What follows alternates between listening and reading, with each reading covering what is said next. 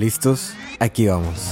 Tú puedes ser santo, tú puedes ser santo. Tú puedes ser santo, tú puedes ser santo.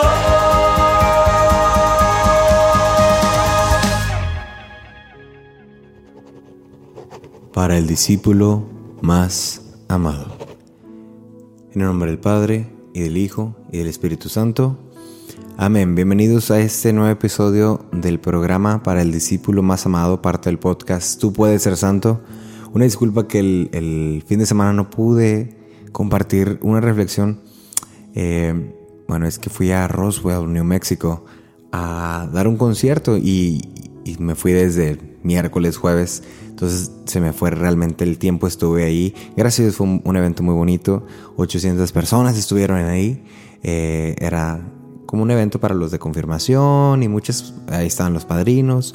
En fin, fue un evento muy, muy, muy bonito, pero pues no, no pude, no pude grabar ni hacer una reflexión. Pero para este domingo, como es, ya lo van a ver, pero como el Evangelio de hoy es literalmente una continuación del Evangelio del domingo pasado, como que era voy a tratar de darles una reflexión de, de lo que fue el domingo, el domingo pasado.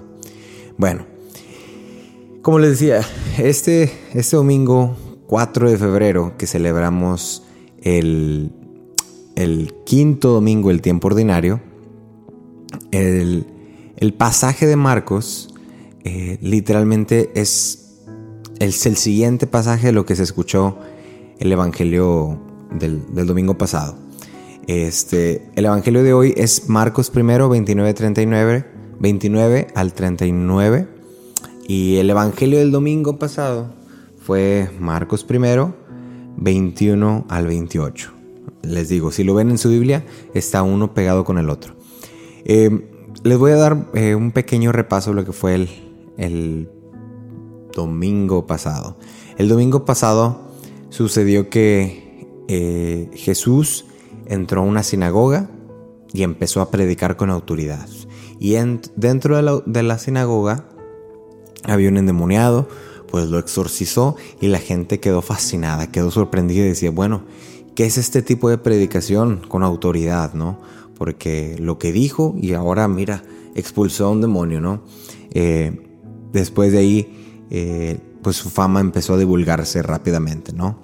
Eh, ese fue el primer encuentro, eso fue lo que, los que escuchamos el, el, domingo, el domingo pasado. En este domingo, la lectura de, hoy, eh, la iglesia nos presenta Marcos 1, 29 39, que es saliendo de esa sinagoga, saliendo, digamos, de esa predicación y exorcismo, Jesús se fue con Santiago y Juan a la casa de Simón y Andrés. La suegra de Simón estaba con fiebre, inmediatamente le hablaron de ella, pues que estaba enferma. Él se acercó, la tomó de la mano, la levantó, se le pasó la fiebre y ella se puso a servirles. Continúa diciendo que después, cuando, cuando se puso el sol, o sea, ya en la tarde, le llevaron todos los enfermos endemoniados a la misma casa y de, de Simón. Y en la puerta estaba todo tipo de gente, ¿no? Jesús tomó su tiempo para curar a los enfermos, expulsar muchos demonios, etcétera, ¿no? Dice que a los demonios no, los, no les permitía hablar porque sabían quién era él.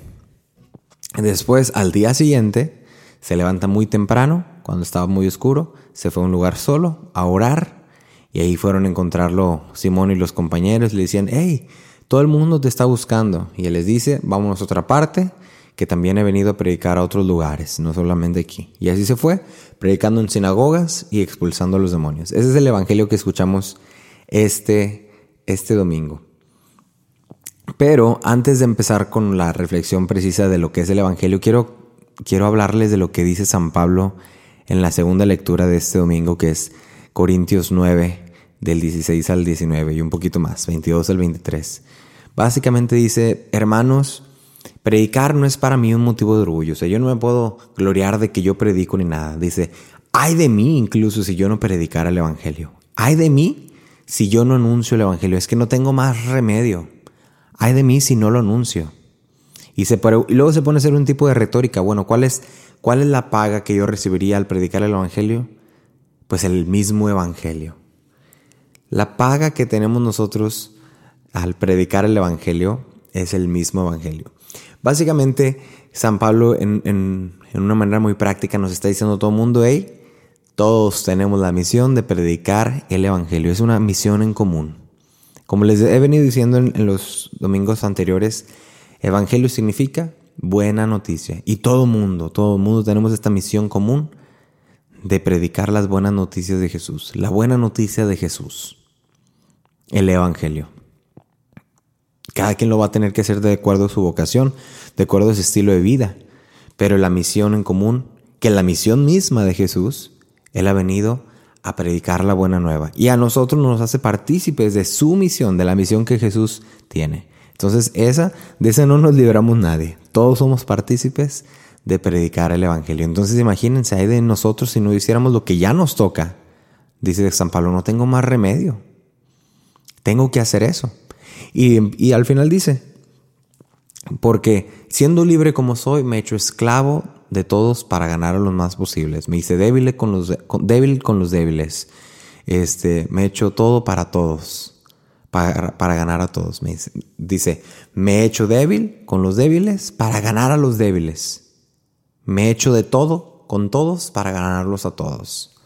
Y todo esto lo hago a causa del Evangelio, para participar yo también de sus bienes. Ese es el primer llamado, el primer puntito que les tengo para este, este día, este domingo 4 de febrero. El Evangelio, el predicar el Evangelio no es una misión que solamente le compete a los predicadores, a los sacerdotes, a los maestros, al quien tú quieras. Es una misión que nos toca a todos.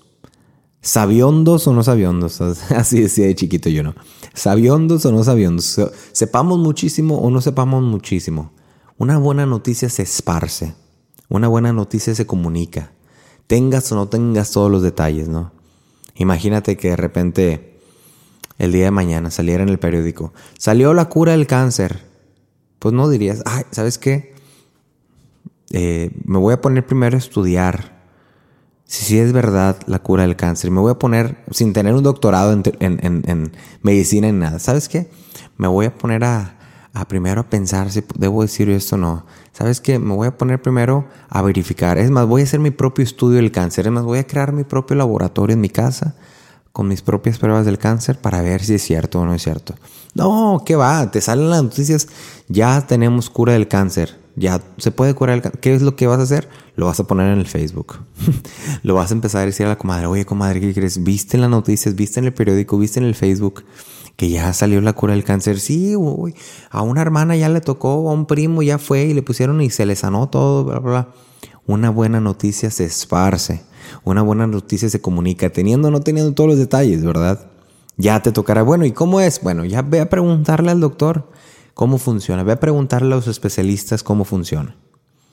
Una pequeña analogía, ¿verdad? De lo que, lo que es el Evangelio.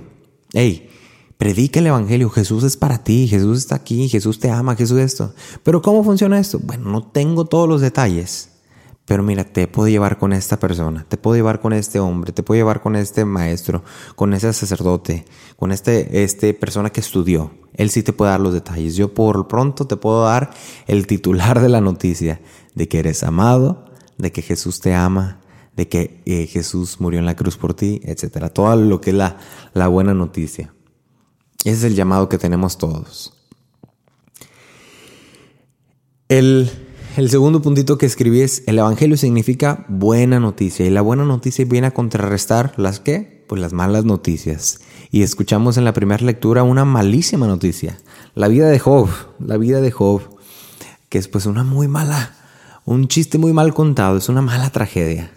Eh, pobre Job, o sea, eh, empieza empieza a comparar su vida pues con unas situaciones muy faltas de, esperanza, ¿no? Dice, compara su vida como la de, la de un, un soldado, ¿no? Un soldado en la tierra, compara su vida con la de un jornalero o como la de un trabajador que solamente espera su, el final del día, su salario, ¿no? Pero mientras tiene que este, soportar el pesar. Job está viviendo lo que es una miseria lo que, lo que es viviendo pues una mala fortuna, por así decirlo, ¿no? La vida de Job, para los que no han leído, Job lo tenía pues no, no muchas cosas, pero tenía lo que, lo que necesitaba, una familia, ganado, eso.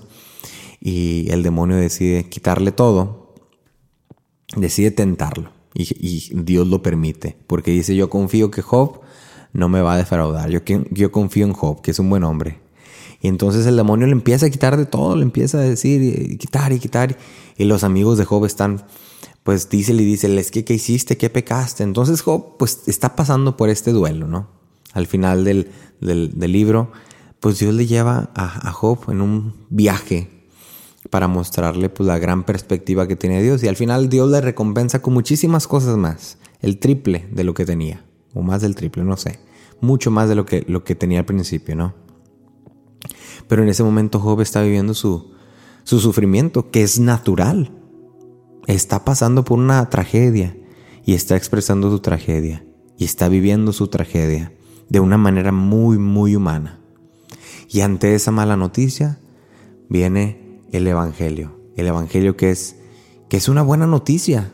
El Evangelio da esperanza a este tipo de vidas la lectura de Job pudiera ser la vida de muchos en este tiempo, de los, como lo dije, los enfermos de cáncer, los divorciados, los eh, viudos, los que tienen alguna enfermedad también terminal, los pobres, los que tienen eh, los, los, que viven en la calle, los que perdieron el trabajo, en fin, muchas cosas, muchas, muchos ejemplos de, de tragedias en nuestra vida, ¿no?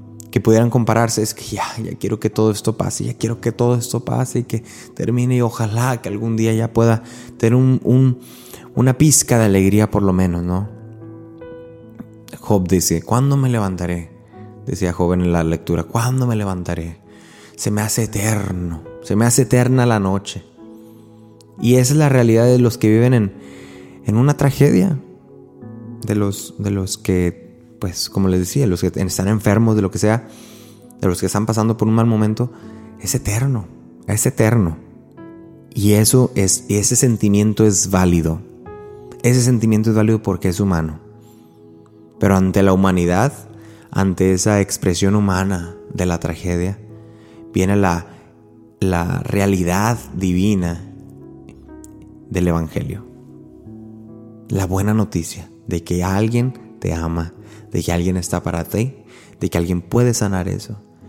Y que incluso aunque tú llegaras a vivir con esa tragedia, el, el peso del Evangelio ilumina todo eso. Lo ilumina y le da una perspectiva diferente como la que Dios le da a Job al final de, ese libro. Eh, bueno, tercer puntito. El tercer puntito es el Salmo que, sigue con esta, en, este, en esta línea, ¿no? De que el Evangelio da esa buena noticia. Bueno, el Evangelio, ¿cuál es, cuál es esto? Que el, que el Señor reconstruye Jerusalén, reúna a los deportados de Israel, Él sana los corazones destrozados, Él venda sus heridas, cuenta el número de las estrellas y a cada uno la llama por su nombre. El salmo que, que cantamos en este, en este domingo nos habla otra vez de esta misma línea, de que tenemos un Dios que nos ama de una manera particular y personal, de que es un Dios que no se preocupa solamente de que lo sigamos, no es un Dios que solamente quiere tener más followers, es un Dios que se preocupa por ti, por tu, por tu vida personal, por tus problemas personales, por tus tragedias, por tus dolores. Dice, Él reconstruye Jerusalén y reúne a los deportados de Israel. Cuánta la palabra deportado para mí se me ha hecho muy común. Al estar sirviendo en la cárcel ya por un año y medio, la palabra deportado es una palabra que escucho cada semana. Cada semana. Eh, gente que se vino a Estados Unidos a trabajar, los pescan y, los regresan a México o a cualquiera que haya sido su país. Los deportan, los separan de su familia. Entonces esa palabra, no, pues me, dicen los prisioneros en la, en la cárcel. Eh, no, pues ya tengo la corte, ¿verdad? Y ahí me van a decir si me dejan, si me dan chance de quedarme aquí con mi familia o me deportan de regreso a México.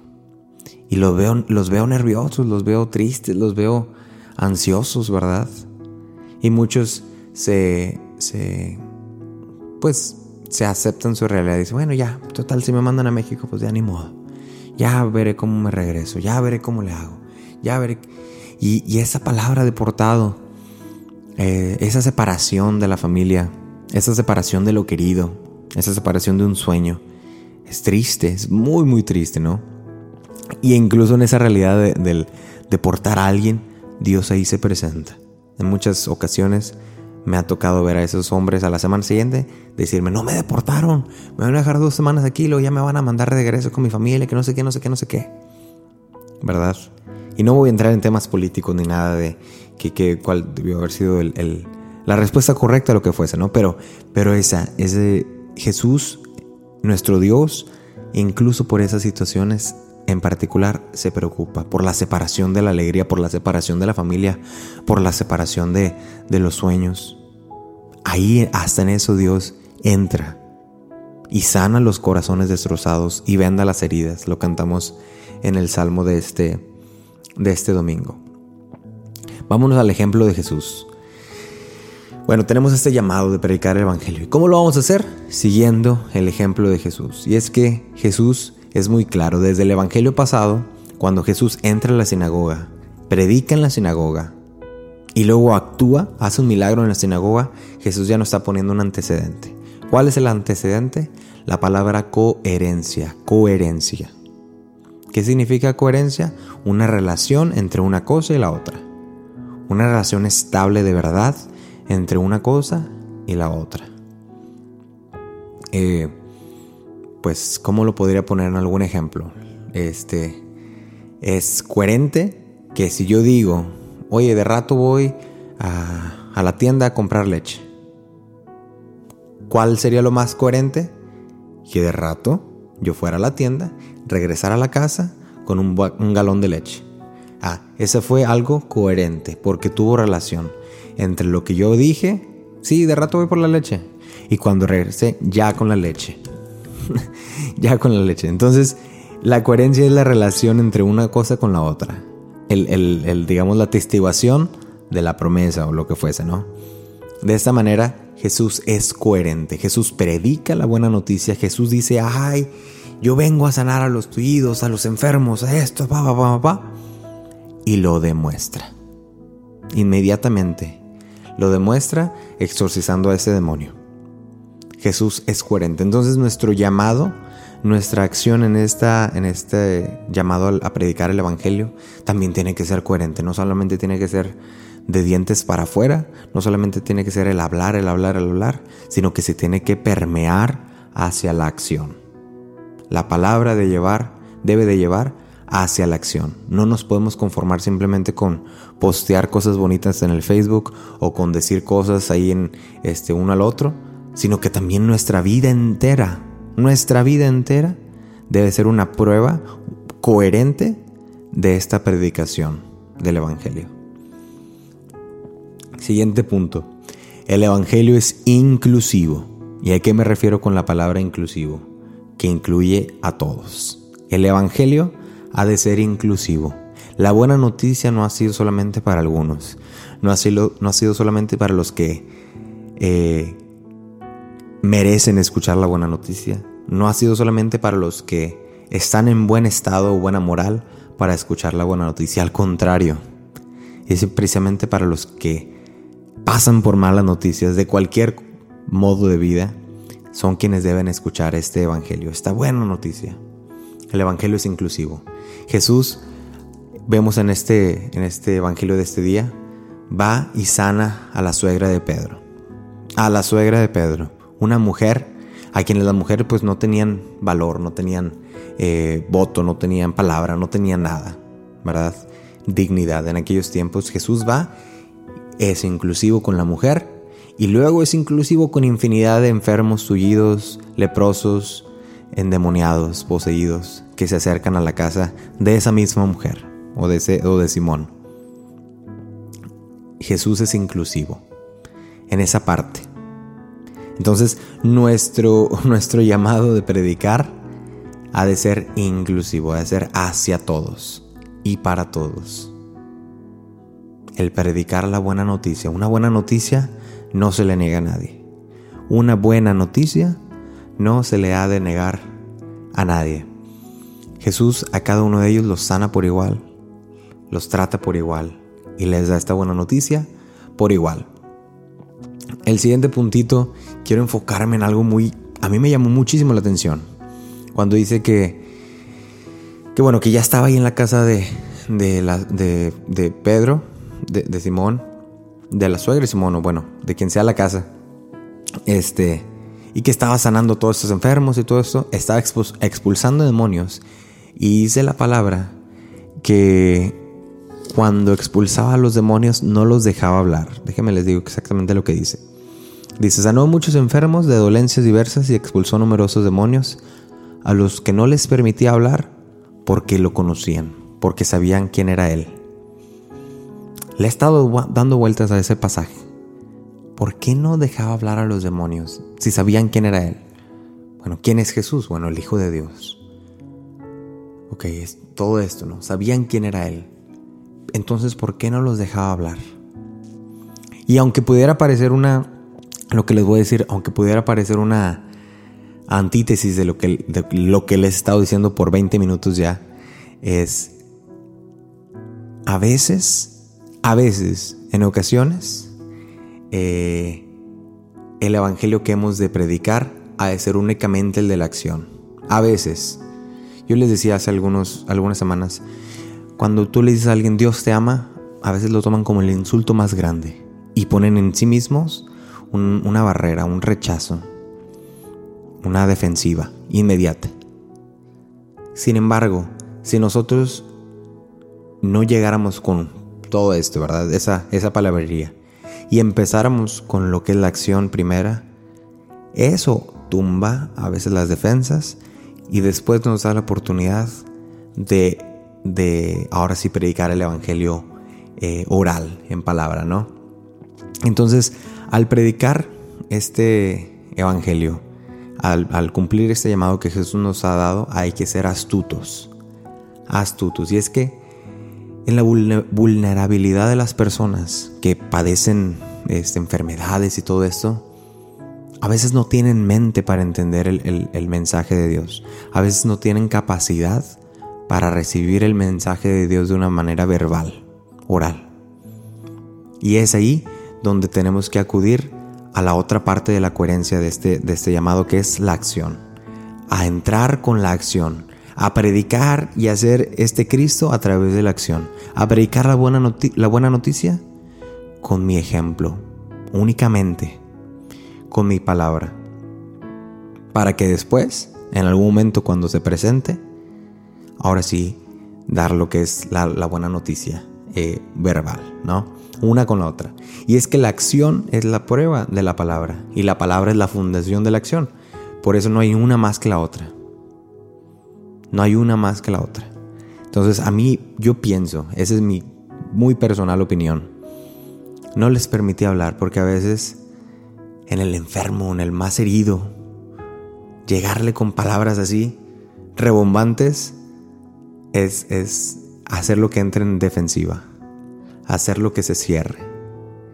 Y es cuando debemos de entrar con el amor, ¿no? Imagínense, ese es un ejemplo muy, pues, no muy bonito, pero imagínense un perro, un perrito herido, ¿verdad? Un perro herido en la calle. A los perros que están heridos, que no sé, los atropellaron, que les rompieron una pata, o que a lo mejor ustedes han tenido la experiencia. Si uno llega inmediatamente a querer sanarlo, ay, pobrecito, va, va, va, va, va. ¿Qué es lo primero que va a pasar? Que el perro te va a dar una mordida. Simplemente. El perro te va a dar una mordida. Si uno llega inmediato con las palabras y esto y el otro, el perro te va a morder. ¿Por qué? Porque el perro está sufriendo. El perro lo acaban de atropellar, tiene una, una, pierna quebrada. Te va, a te va a morder. ¿Cuál es lo que aconsejan los veterinarios o la gente, no? Que llegues de poquito en poquito, que te conozca, que te acerque y poco a poco que vayas ahí sanando y que no llegues directamente a tocarle la herida sino que poco a poco lo vayas, eh, como que vaya viendo que estás de su lado, vaya viendo que estás de su lado, que no eres una amenaza más, que no eres alguien que viene a romperle la otra pata. Bueno, ese es el mismo ejemplo ante la astucia de este llamado del Evangelio. A veces, en algunas ocasiones, habrá que llegar con mucha prudencia y mucha astucia para evitar ser mordidos, valga la analogía, ¿no? Para evitar que la persona que está padeciendo ese sufrimiento tenga una respuesta defensiva y contraria a la que, a la que buscamos, ¿verdad? Que es una buena noticia. Últimos dos puntitos y ya me voy. y la raíz de toda esta misión, de este llamado, ¿cuál es? Pues es la oración. Lo vemos en el, en el ejemplo de Jesús. Jesús hace todo esto y al siguiente día empieza su rutina de nuevo, yéndose por la mañana a orar y desde la oración, desde la comunión con el Padre, a salir, a seguir adelante, a empezar, esa, esa obra, este llamado. La raíz de todo este llamado, de todos estos 25 minutos que hemos estado hablando, ha de ser la oración. No puede haber eh, una evangelización, un, llamado, una misión, si no tenemos una, una relación personal con aquel que nos ha llamado precisamente a esto. Porque entonces estaríamos en una falta de comunicación completa. Estaríamos haciendo algo sin saber lo que él, el, que nos lo ha mandado, quiere que hagamos, ¿verdad? Entonces, ¿cuál es la fundación, la base de todo esto? La oración. Una relación personal con Dios eh, en la oración, basada en la oración. Que de ahí Dios me lleve, me ilumine, me muestre a dónde ir, cómo ir, qué hacer, qué no hacer, qué decir, qué no decir. La oración es que me va a llevar a impulsar y eventualmente a obrar en estas cosas a través del Espíritu Santo. Y el último puntito, termina esto, Jesús le dice, eh, vamos al siguiente pueblo a seguir, porque he venido también aquellos, a seguir adelante con estrategia, no quedarse, no ciclarse en una persona, en algunos lugares, en algún grupo, sino estar siempre atento nuestra vida, estar siempre atento a que el reino de Dios se tiene que esparcir, a que la buena, a la buena noticia, la palabra, eh, el Evangelio, se tiene que dar a conocer, no solamente una sección particular, no solamente una persona, no solamente un grupo particular, sino a todos, en el lugar en el que estés, a tiempo y a destiempo. Y ay de ti si no predicas el Evangelio. Ay de ti si no predicas el Evangelio. Amén. Dios te bendiga.